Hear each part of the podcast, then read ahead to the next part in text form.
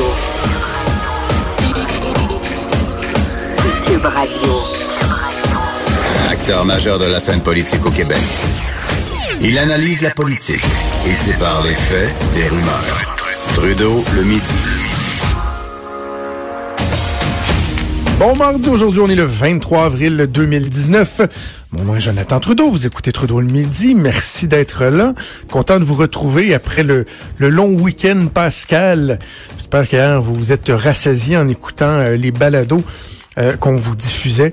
Euh, mais là, on est mardi, on est de retour euh, au travail. Vous l'êtes assurément vous aussi, j'imagine.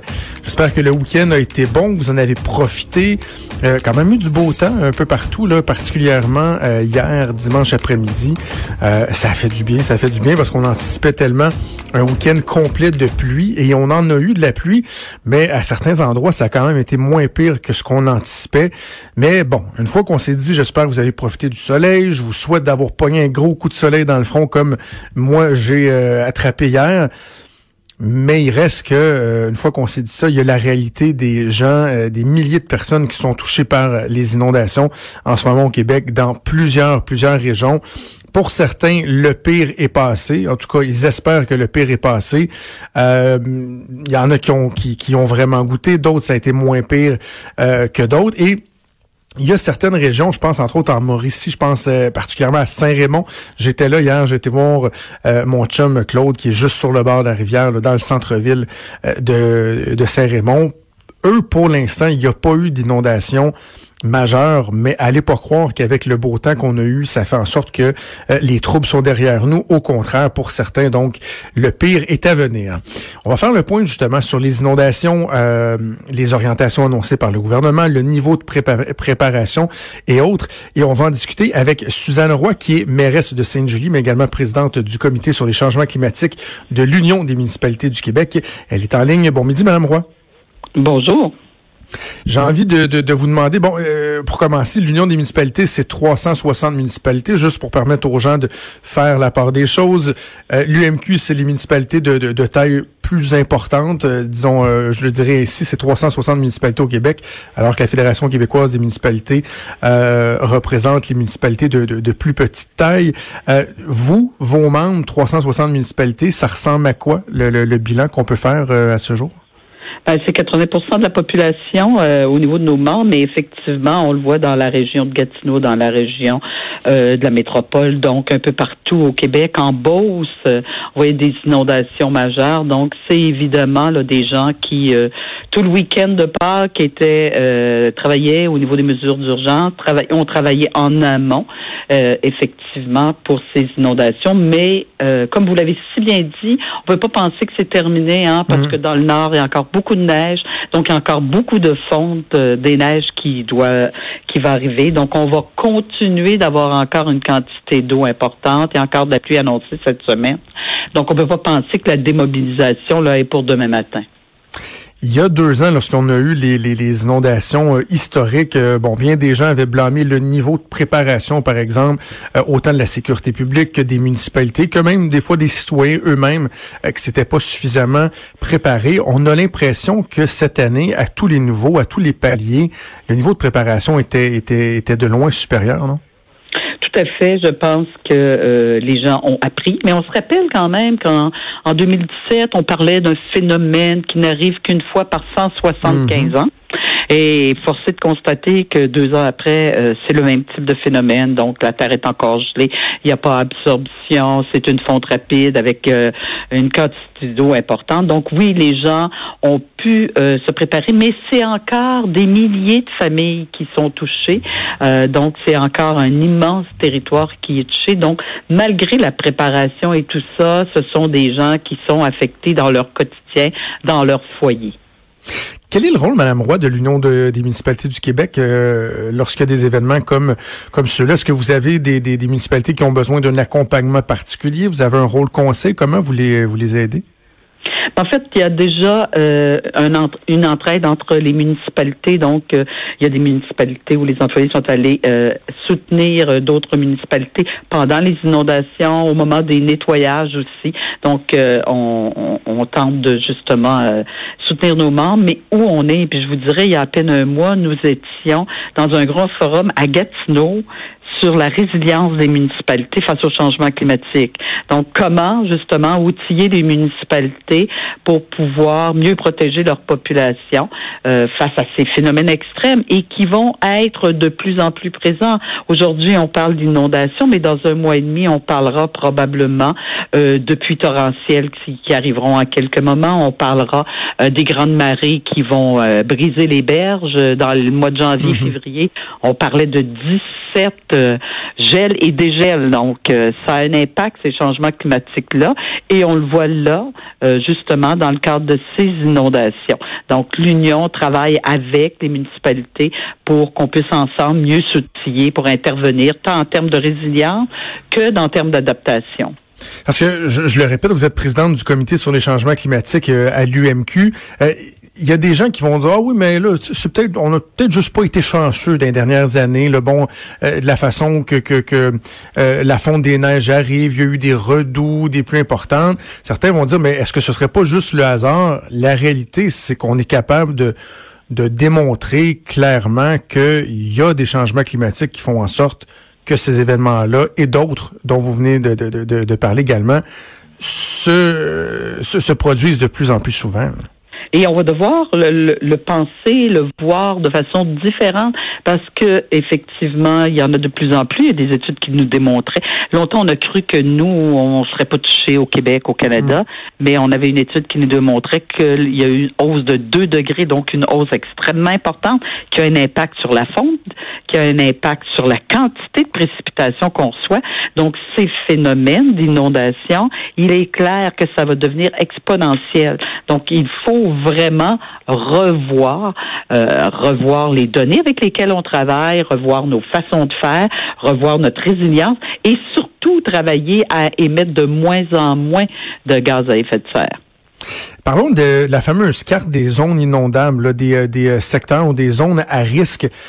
Donnez-nous leur juste là-dessus, parce que là, on entend, bon, elle, elle est pas à jour, elle est pas complétée. Est-ce qu'il y a eu un certain laxisme à ce niveau-là? Ben, il y avait des, des données qui existaient dans les schémas d'aménagement et tout ça. Et, vraiment, en 2017, là, les gens ont dit on va faire une revision complète parce que on, on, on inscrit les zones inondables par année. Hein. On dit c'est de 0-20 ans, du 20 mhm. ans à 100 ans, mais force est de constater que c'est des données du passé. Hein, parce que c'est dans les 20 dernières années ou dans les 100 dernières années.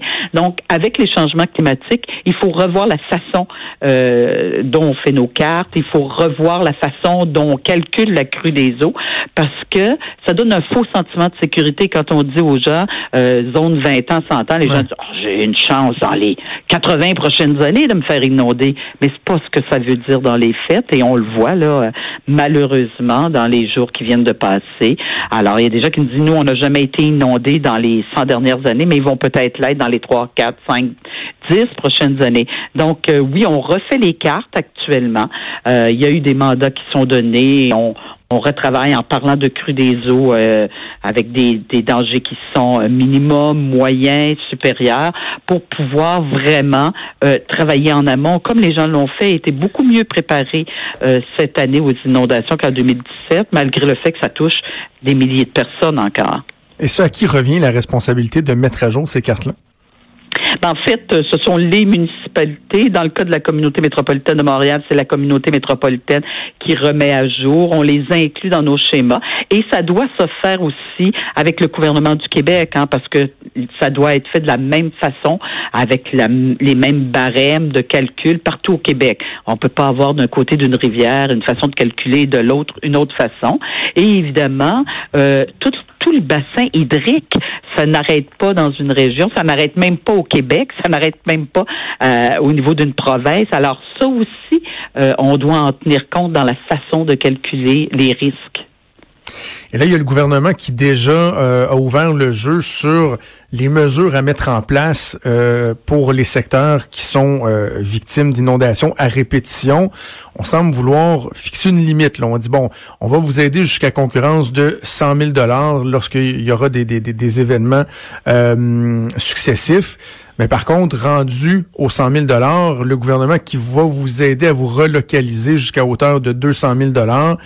Euh, votre avis, l'avis de l'Union des municipalités du Québec sur cette volonté gouvernementale?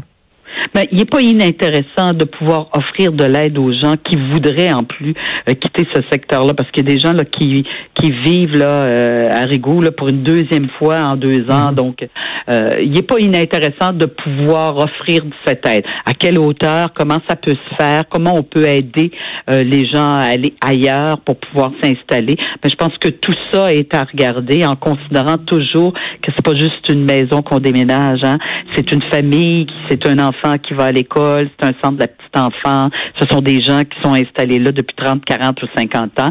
Alors c'est sûr que euh, d'offrir une possibilité de plus je pense que ça ne peut qu'aider, mais il faut voir comment tout ça peut se traduire dans un programme qui tiendra aussi en compte que ce sont avec des humains que l'on travaille. Est-ce que pour vous, c'est important de laisser le choix aux gens, c'est-à-dire que le gouvernement euh, oblige pas nécessairement les gens euh, à déménager, à moins que, bon, il y, a un risque important pour la sécurité, mais euh, qu'on puisse dire à, des personnes, ben écoutez, si justement il y a un attachement qui est particulier, il y a un enracinement qui fait en sorte que vous voulez pas être relocalisé, ben c'est votre choix mais en même temps, vous devrez comprendre qu'il y a une limite à la capacité de payer des contribuables du gouvernement. Ben, je pense que faut tenir compte, hein, justement, quel est le risque réel, euh, le fait qu'il y ait des programmes pour soutenir, qu'il y ait des mesures qui soient mises en place, des digues pour aider justement à ce qu'il y ait moins euh, d'inondations, qu'il y ait de la résilience même au niveau de ces maisons-là, parce qu'on peut reconstruire ou corriger euh, et que la maison soit mieux protégée, ou dans certains cas où la nécessité peut amener un déménagement, que ces options-là doivent tous être sur la table, je pense, pour qu'on trouve des solutions, parce que le phénomène d'aujourd'hui va euh, devenir euh, amplifié dans les années à venir, parce que on ne peut pas penser que c'est le fruit du hasard, puis qu'on a été juste malchanceux dans les deux dernières années. Ce sont des phénomènes auxquels on doit faire face et on doit prendre des mesures pour y faire face. Il y a beaucoup de gens qui réagissent en se disant ouais mais là bon euh, tu sais monsieur un tel madame une telle qui se plaint là par exemple dans les médias ben il y avait juste à pas se construire euh, aux abords d'une rivière par exemple euh, est-ce que est-ce qu'on erre en blâmant directement les gens et qu'on devrait pas, à certains égards, Mme Roy, poser des questions sur des choix qui ont été faits par des municipalités, euh, le, gouvernement des municipalités, qui ont laissé, euh, parce qu'il y, a des, permis qui sont octroyés, il y a des zones qui sont euh, déterminées comme étant bon du développement résidentiel. C'est pas directement le, le le, le, le, le, propriétaire d'une maison qui est avisé. Il y a des gens qui ont pris des décisions aussi. Pense que collectivement, on travaillait avec des données. On travaillait avec des données où il y a des gens qui en, vivaient pas d'inondation, étaient dans une zone de 20, 100 ans et ils vivaient pas. Il y a des chalets qui aujourd'hui sont devenus des résidences principales. Alors les gens ont travaillé, je pense, de bonne foi. Personne n'est allé s'installer tout près en disant je vais me faire inonder puis je vais aller chercher de l'argent au gouvernement. C'est des compensations. Hein? Il n'y a pas personne qui, qui améliore son sort avec les compensations suite à une inondation. Il n'y a pas de villes qui ont fait ça en on va se donner du trouble, on va rentrer en mesure d'urgence. Je pense que les gens l'ont fait avec les connaissances qu'on avait, les connaissances euh, de notre système hydrique à ce moment-là, avec ce qu'était l'environnement à ce moment-là. Mais aujourd'hui, forcé de constater qu'on doit regarder vers l'avenir. Ce n'est plus la même façon. On ne peut plus penser que les phénomènes du passé, ça va être la même chose. Donc, tant au niveau des gouvernements, des villes que des citoyens, on doit envisager maintenant l'avenir de façon différente on continue à penser aux gens qui sont touchés par ça. Moi, Madame Roy, je pense beaucoup, là, puis c'est, peut-être parce que j'ai des gens dans mon entourage qui le vivent. Euh, j'en suis davantage témoin peut-être, mais je pense à la pression psychologique que les, les, les gens vivent. Tu parce que oui, il y a bon, il y a, une, il y a une certaine fatigue, il y a une question financière, mais je pense euh, à, ceux qui craignent encore le pire, ceux qui sont dedans depuis quelques jours, qui se demandent comment ils vont s'en sortir. Tu sais, collectivement, dans certaines villes en ce moment, euh, la santé psychologique des gens gens, là, c'est, c'est pas évident. Là. Il y a une pression qui est incroyable, il y a une détresse. Il faut penser à ça aussi. Hein. Et vous avez tellement raison, parce que là, ils sont dans l'action. Là, là ils, ils ont tenté de sauver les biens et tout ça. Mais dans deux jours, dans trois jours, on est dans le nettoyage, on est dans le découragement, on est dans qu'est-ce que va être notre avenir? Est-ce qu'on va recommencer encore dans deux ans? Effectivement, ces gens-là ont besoin du soutien. Et, et puis souvent, après les événements, on a l'impression que, oups, euh, ça paraît plus parce que l'eau est disparue. Mais dans les maisons, c'est encore l'inondation qui est là parce que ça dure des mois et des mois par la suite. C'est là qu'il faudra continuer donc à offrir notre soutien. Madame Roy, merci de nous avoir parlé ce midi. Ben, ça me fait plaisir. Bonne journée. Merci beaucoup, Suzanne Roy, présidente du Comité sur les changements climatiques de l'Union des municipalités du Québec.